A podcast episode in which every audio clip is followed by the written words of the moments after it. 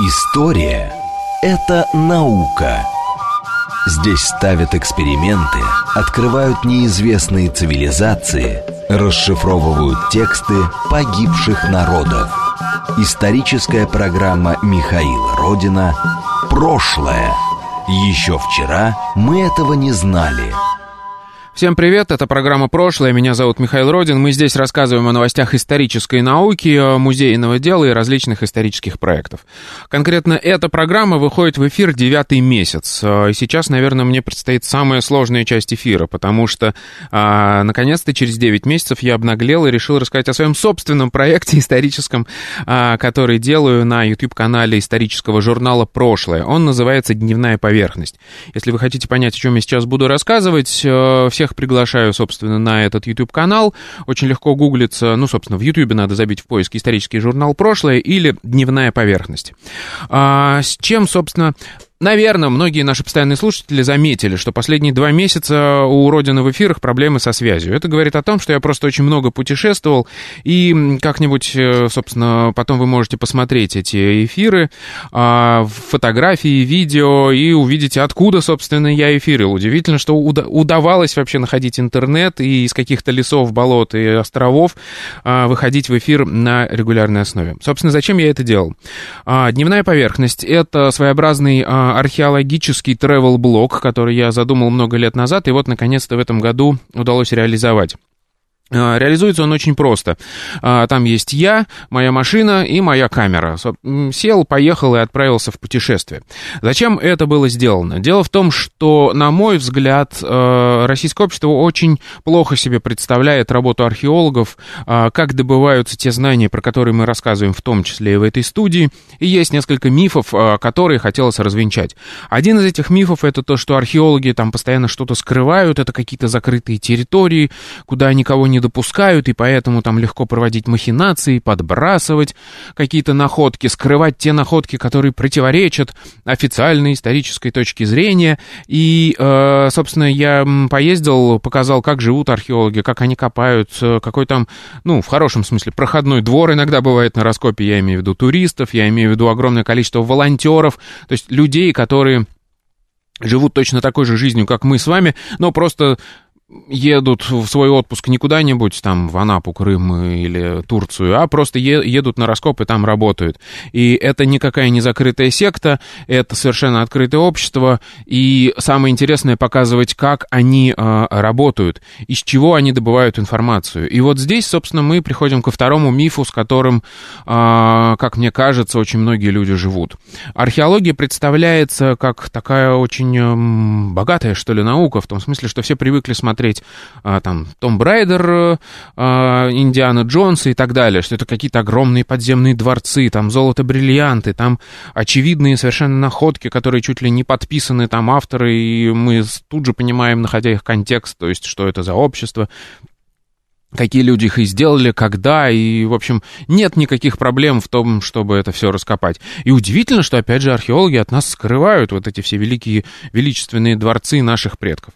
Здесь тоже очень интересный материал собран, потому что э, очень много мы пока уделяли разным особенностям разного слоя, э, как он формируется, как его раскапывают, какие методы приходится применять археологам, и самое главное, как сложно из этих крупиц информации – а, э, этих крупиц источников, достать, собственно говоря, эту историческую информацию, как сложно ее интерпретировать.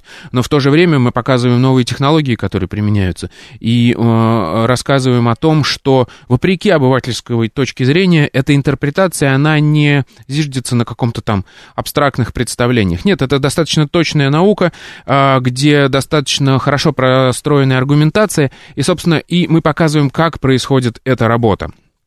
И Немаловажная часть э, этого проекта это, собственно, приключения, потому что, ну, как я и говорю, я машина и камера. А машина у меня сломалась по дороге. А сколько-то, около 40 тысяч я сегодня буду отдавать за ремонт э, выхлопной трубы, которая у меня просто развалилась от тряски на разных дорогах. Вот. А, плюс там всякие разные другие приключения по дороге включ... Э, встречались. Ну, то есть археология, даже российская археология, это всегда весело, интересно, это приключение, это всегда путешествие.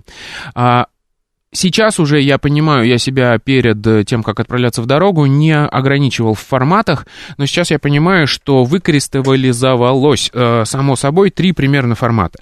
Первое, это будут э, большие фильмы, которые посвящены целиком по поездке, там, да, какому-то одному археологическому памятнику от начала до конца, а, в э, котором, ну, как бы будет такая большая одна серия. Я не знаю пока по хронометражу, что там будет получаться, но я думаю, что минимум 26 минут, это моя привычка говорить телевизионными форматами, там есть 26 минут, 48, 52 и так далее.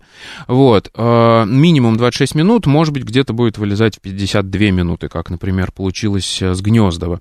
Потом, это небольшие э, скажем так, репортажи, а, которые, что называется, вещь в себе, да, то есть есть какой-то короткий эпизод, законченный с понятными границами, и где освещается одна короткая тема. Вот э, Такого материала тоже будет много, потому что и даже сейчас уже на YouTube-канале «Прошлое» в э, плейлисте «Дневная поверхность» я уже начал выкладывать такие, э, э, такие репортажи, потому что их легко монтировать, они простые, понятные и, в общем, не занимают много времени в, в постпродакшене.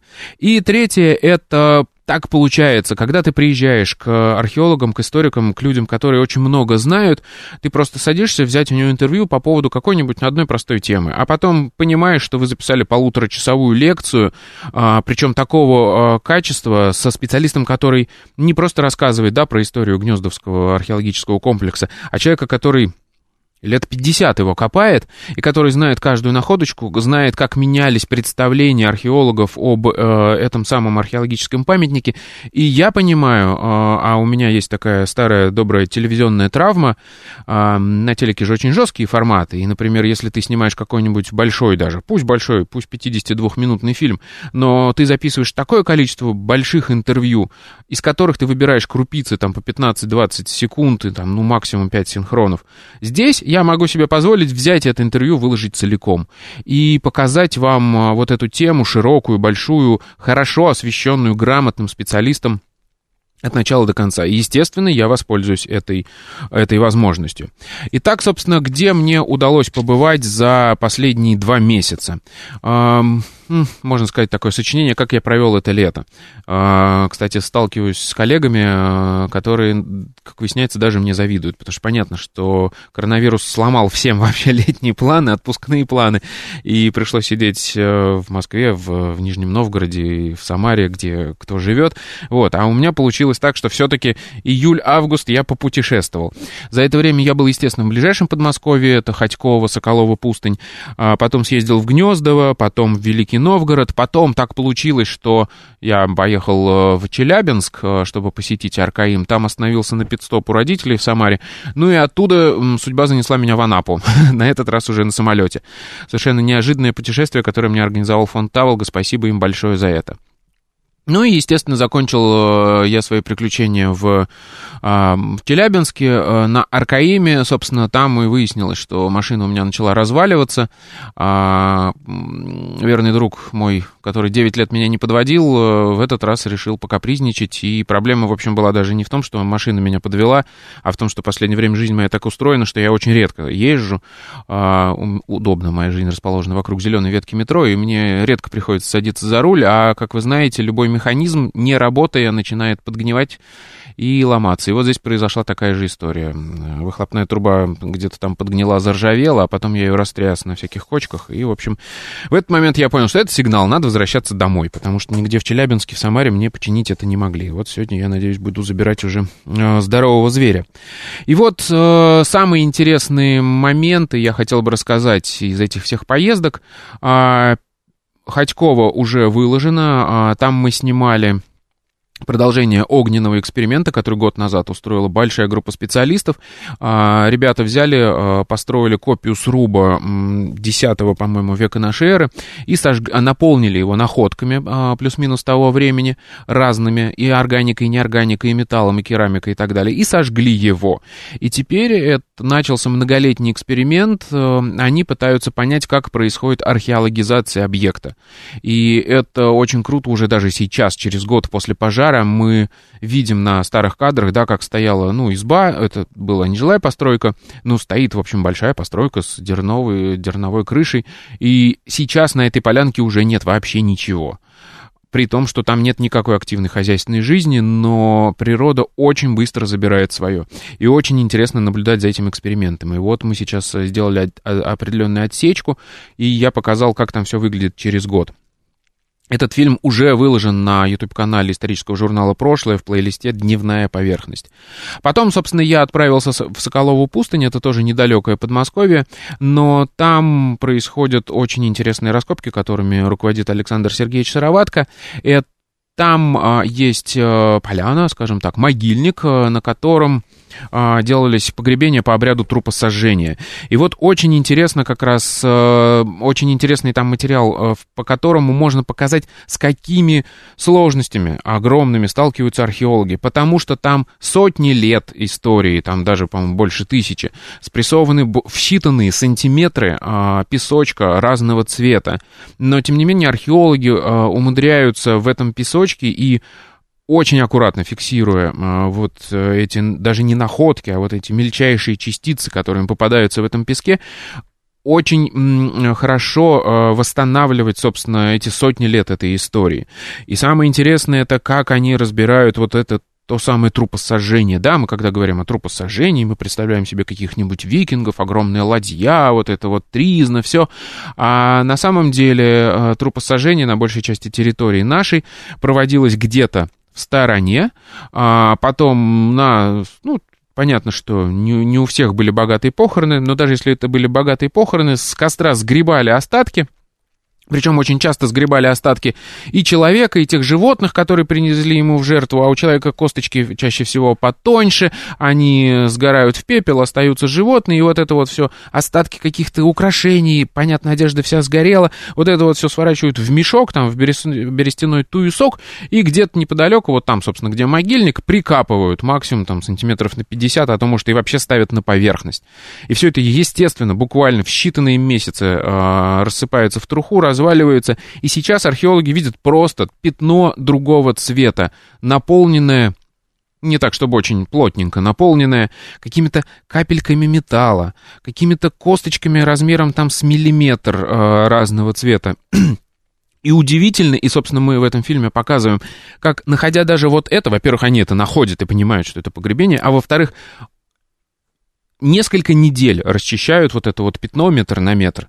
То есть э, с величайшей осторожностью и скрупулезностью. И благодаря вот этой скрупулезности они из этого пятна Э, песка другого цвета добывают огромное количество информации. И там, опять же, интересно, вот мы в первой части программы говорили про этничности и о том, что всякие э, мракобесы очень легко рассказывают вам о том, где, когда там ваши предки, на каком языке говорила вот та или иная археологическая культура. Посмотрите этот фильм, я надеюсь, скоро я его демонтирую и выложу. И вы поймете, с чем, собственно, имеют дело э, археологи и историки, потому что письменности у этих людей не было, а есть какие-то маленькие бляшечки, которые они на прикрепляли к своим поясам, и все. И обугленные косточки, из которых даже нельзя, там не осталось никакого коллагена, и оттуда нельзя вытащить э, ДНК-анализ. Опять же, причем надо говорить, что археологическая культура — это одно, генетика — это другое, язык и самосознание — это третье. И всегда эти три пласта перемешиваются в совершенно разных пропорциях. То есть, грубо говоря, мы можем себе представить археологическую культуру, внутри которой будет разных э, два этноса. Точно так же, как сейчас вся европейская, ну, если говорить там Восточная Европа, да, у нас примерно плюс-минус одна и та же археологическая культура но мы все украинцы, русские и так далее. В то время существовали такие же примерно явления. Так вот, э, и э, там очень трогательный, что ли, для меня получился материал. Потом мне удалось съездить в Гнездово. Э, мы много в наших программах говорим о Гнездово, потому что я, и поэтому я думаю, что все постоянные слушатели «Родины слонов» и программы «Прошлое» знают о том, что это один из самых важных точек на пути из варяг в греки, а, который исследуется много лет, который дает нам огромное количество информации, и там совершенно противоположная ситуация. Там плюс-минус похож археологический слой, там тоже песочек, который перетирает все в прах. Кстати, об этом тоже уже выложен отдельный ролик, где э, Василий Васильевич Новиков рассказывает о том, как формируется этот слой, что от него остается и какие проблемы приходится преодолевать археологам. Но, тем не менее, там очень богатая в свое время была жизнь, и там сохраняется огромное количество находок, и если их правильно стратифицировать, то есть аккуратненько раскапывая, разложить и понять по хронологии, как они укладывались друг на друга, это тоже дает нам большое количество информации, и в прямом смысле слова дает нам пульс э, вот этой жизни исторической на Руси в X веке. А это очень интересный памятник, который как раз относится к тому времени, когда образовывалось древнерусское государство, и мы буквально видим, как менялась власть на этой территории как э, сначала там жили одни люди, потом пришли другие, э, как там начали появляться скандинавские какие-то древности, как одни элиты сменяли другие. И э, самое, что интересное, там сейчас э, развивается, вот уже несколько лет копают очень интересный а, участок Гнездовского городища, а, как раз на его окраине. И мы видим, что а, у нас было, а, точнее, поселение, у нас было поселение средневековое, а на его окраине была курганная группа, ну, то есть могильник, и там хранили свою какую-то элиту. А потом что-то случилось, и, и в течение жизни одного поколения, то есть местные люди знали, что это курганы, местные люди знали, что это погребение, но то ли э, развивалось дальше поселение, и им стало тесно, и эти курганы им начали мешать. Но, скорее всего, пришла какая-то новая элита, которая просто срыла эти курганы, потому что для них это не их предки, им не важна эта, э, эта могильная группа. Они ее срыли, потом там э, было поселение, а потом и, и начали строить новые какие-то свои уже курганы.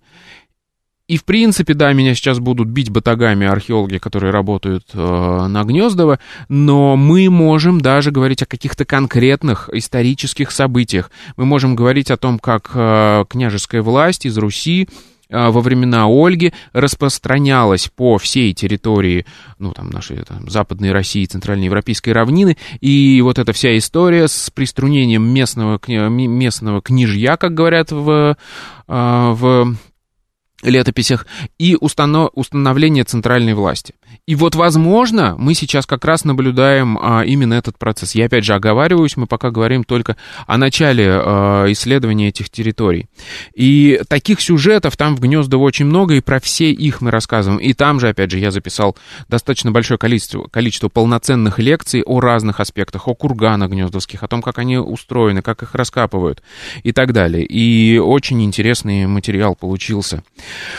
Вот, а, потом, а, естественно, я не мог не посетить а, Великий Новгород, это, скажем так, археологическая икона. Собственно говоря, два вот этих памятника, Гнездово и Великий Новгород, они еще чем важны для российской археологии, мы там про это тоже рассказываем. В коронавирусный год, конечно, сложно про это рассказывать, но тем не менее. Все российские археологи, которые учатся в МГУ, да и во многих других университетах, проходят археологическую практику в Гнездово и в в Новгороде. Почему? Потому что это два очень богатых и очень показательных памятника своей различностью, потому что там очень разный э, археологический слой, очень разная сохранность памятника, и по-разному нужно работать. Одно дело городская археология, где у тебя слои лежат один на другим, они сохранились в этом мокром слое прекрасно, и там возникает проблема, как это разобрать, как это фиксировать. И другое дело, когда в тоненьком песочке, там, по колено, там, дай бог, глубины Гнездова, как работать там. И поэтому это такой полигон, где готовят археологов э, всей России. И, естественно, очень интересно было посмотреть на этот самый знаменитый э, мокрый слой в Гнездово, и закину такую удочку, самое главное впечатление, конечно, это запах. А, вот посмотрите фильм, э, который я доделаю, и плюс еще я буду выкладывать, например, отдельные э, лекции, там, рассказ Виктора Кашмирча Синха о том, как раз как э, этот слой формируется, и будете удивлены, чем пахнет история Древней Руси, конкретно в Гнездово. Далее, совершенно случайно, а, ну как, не случайно, но а, на бегу, что называется, уже возвращаясь в Москву, мне удалось заехать а, на городище, то, что называют Рюриково городище. Это то место, которое возникло еще раньше, чем Новгород. Это тоже связано с этими бурными событиями государства образования на северо-западной Руси. И там сейчас идут очень интересные раскопки Института истории материальной культуры из э, Петербурга, которыми руководит Наталья Вадимовна Хвощинская и там мы записали совершенно интереснейший эпизод. Я, я думаю, что я из этого сделаю отдельную совершенно врезку такую, ну, то есть типа мини-лекции такой. Они сейчас копают э, рвы и валы этого городища. И, казалось бы, это совершенно неинтересно. Но когда специалист стоит на раскопе, и ты видишь прям вот узор на почищенной стенке раскопа, как эти слои менялись. И она просто вот показывает, тыкая пальцем вот в разные слои песка разного цвета, рассказывает, опять же, о пульсе жизни на этом городище. Как туда пришли, как его основали, а, как потом его забросили, как этот ров заполнялся всяким мусором, как потом опять там где-то в веке в 11-12 туда вернулась княжеская резиденция, как они ее начали обустраивать, и как... И это все видно вот просто на срезе земли. Это, по-моему, совершенно фантастическая история, и вот ради этого, собственно, я езжу по археологическим экспедициям, и поэтому я хочу вам показать, как это на самом деле работает, и восполнить вот это вот э, информационную лакуну, что ли, которая у нас в информационном поле есть. Далее, Анапа. А, Анапа это совершенно тоже так, э, вот уж совершенно неожиданная для меня командировочка, которая случилась. Удалось благодаря фонду Таволка туда слетать, а там а, очень интересная находка была найдена в предместьях, скажем так, Анапы, там сейчас прокладывают трассу, и э, нашли дорогу, которой больше двух с половиной тысяч лет, которую еще построили греки на нашей территории. Вообще таких находок очень мало. И мы показываем, как устроено. Все же знают, знают про римские дороги, но они где-то там в Западной Европе, еще что-то. А это вот у нас, причем греки, они тоже умели это строить. Это сложно устроенная, сложно организованная а, такая постройка, потому что там есть дренаж, там есть а, сама по себе полотно дороги, оно не очень просто организовано, там есть какие-то забутовки, еще что-то. И, в общем, мы покажем, как это работает. Плюс мне удалось там познакомиться с совершенно замечательным человеком Николаем Игоревичем Сударевым, с которым мы совершили совершенно чудесное путешествие из Анапы в Натамань.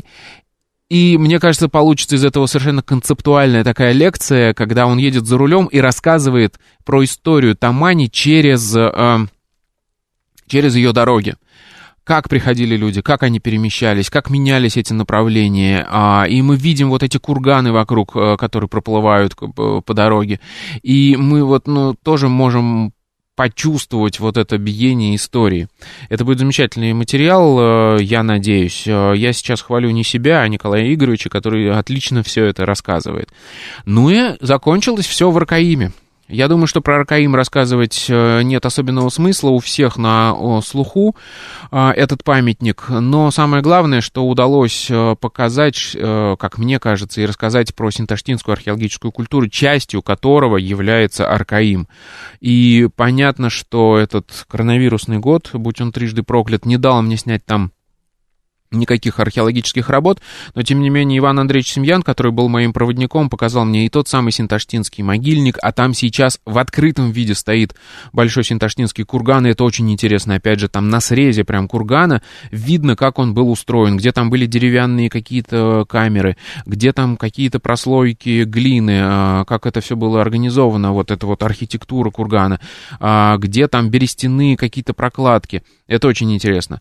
Плюс, собственно, мы побывали в реконструкции аркаимского, собственно, жилища. Этот ролик уже выложен, его уже сейчас можно посмотреть на YouTube-канале исторического журнала «Прошлое» в плейлисте «Дневная поверхность» в поиске YouTube это очень легко находится. Вот, ну и плюс мы э, показали жизнь, которая кипит вокруг Аркаима, я имею в виду археологическую жизнь. Я принципиально в этом фильме решил не трогать всякое это мракобесие, которое расцветает буйным цветом вокруг этого памятника. Ну и считаю, что это совершенно не нужно, как я уже говорил. Я считаю, что популяризация науки может э, происходить в двух э, таких, э, по двум путям идти. Первое — это развенчивать всякие мифы и бороться с идиотскими вот этими мракобесами, которые процветают там, например, вокруг Аркаимы придумывают там на ходу новые культы. А второе — просто производить большое количество позитивной, что называется, информации, рассказывать о том, а, какие сейчас э, у нас есть сведения об этих же местах. И этим, собственно, я занимаюсь. Посмотрев фильм про Аркаим, у вас даже мысли не возникнет а, присоединиться к одной из тех групп, которые там по утрам устраивают какие-то камлания на горе Шаманки. Поэтому призываю вас всех подписываться на YouTube-канал «Исторический журнал Прошлое», а, ставить там колокольчик, чтобы вам приходили уведомления о новых фильмах. И в скором времени я все больше и больше буду постить, что называется, выкладывать новых фильмов этого проекта «Дневная поверхность». Итак, меня зовут Михаил Родин, это была программа «Прошлое». Меня, э, до новых встреч, пока. Историческая программа Михаила Родина «Прошлое».